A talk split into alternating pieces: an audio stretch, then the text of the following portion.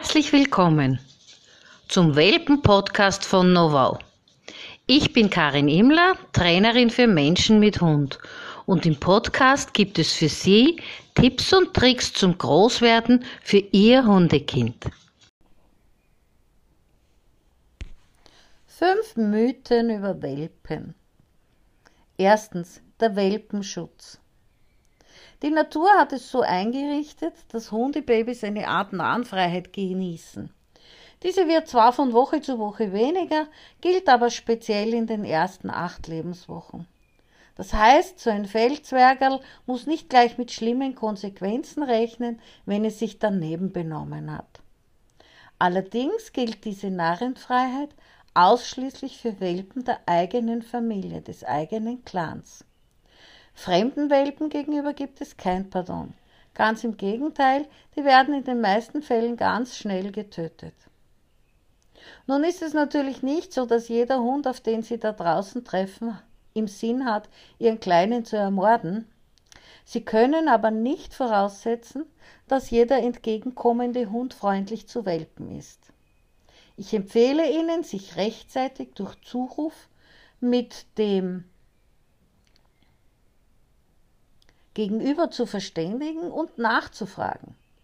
Mein Hund ist zehn Wochen alt, darf er Ihren kennenlernen? Wobei, nebenbei bemerkt, kennenlernen gar nicht unbedingt bedeutet, dass die beiden Hunde sich aus nächster Nähe beschnuppern oder gar Körperkontakt haben müssen. Ihr Welpe lernt auch ungemein viel über andere Hunde, wenn er sie aus sicherer Entfernung beobachten kann. Zweitens, Sie sind der Rudelführer. Von einem Rudel spricht man, wenn es sich um Individuen derselben Art handelt. Schon aus diesem Grunde brauchen Sie gar nicht erst versuchen, Rudelführer für Ihren Hund zu sein. Oder glauben Sie wirklich, dass Ihr Hund Sie für einen Hund hält? Das Bild vom allgegenwärtigen, strafenden und dominanten Alpha gehört ohnehin weit zurück ins vergangene Jahrhundert. Heute sprechen wir von einer fürsorglichen und vorsorgenden Führerschaft, durchaus der Elternschaft vergleichbar. Drittens Kommandosprache. Es gab wirklich eine Zeit, da meinte man mit einem Hund besonders laut und in einem militärischen Tonfall sprechen zu müssen. Heute verwenden wir lieber den Begriff Signal als Kommando oder Befehl.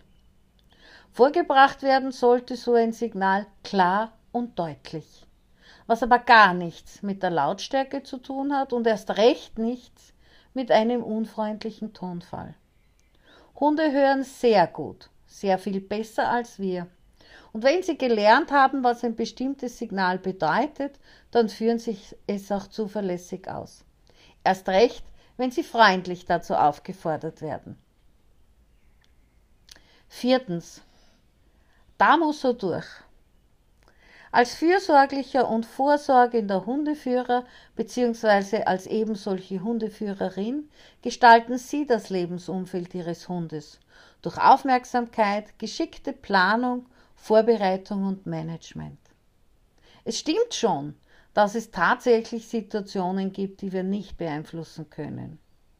Aber selbst in solchen Situationen haben Sie die Möglichkeit, Ihrem Hund soziale Unterstützung zukommen las zu lassen.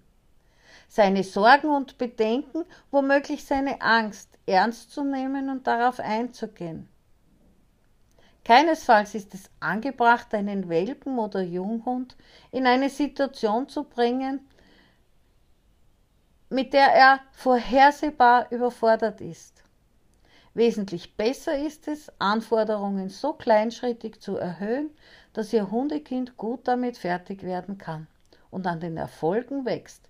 Schließlich möchten Sie irgendwann einmal einen souveränen und gelassenen Begleiter an Ihrer Seite haben.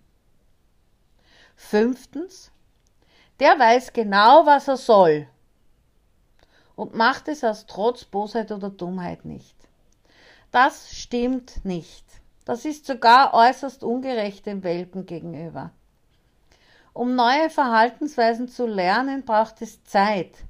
Im Gehirn entstehen neue Verschaltungsmuster und die Nervenzellen passen sich an die Anforderungen an. Sie wachsen. Und wachsen braucht Zeit, das kennen Sie von Ihrem Garten oder Blumenfenster. Wir nehmen uns andererseits oft nicht die Zeit, dem Hund auf hundeverständliche Weise zu erklären, was wir überhaupt von ihm erwarten. Wir setzen es einfach voraus, zum Beispiel, dass der Hund anständig an der Leine läuft oder dass er in dieser und jener Situation bellt und in der anderen nicht.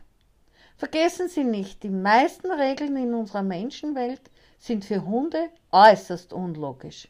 Sie sollten sich daher ganz besonders bemühen, die Regeln, die Ihnen wichtig sind, auf eine Weise zu erklären und umzusetzen, dass sie sich auch für Ihren Hund als lohnend und sinnvoll erweisen.